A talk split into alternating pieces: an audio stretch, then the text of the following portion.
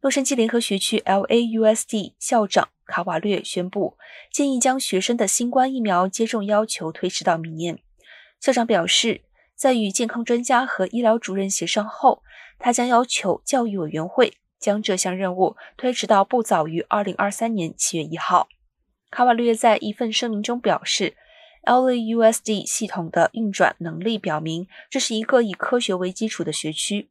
LAUSD 采用的健康和安全协议是受到洛杉矶县医疗合作伙伴和公共卫生官员专家建议的影响。他还列举了12岁及以上的学生高疫苗接种率、校园内低病毒传播率以及 LAUSD 面对新冠的防疫措施，以确保学生们在学区能够保持面对面线下学习。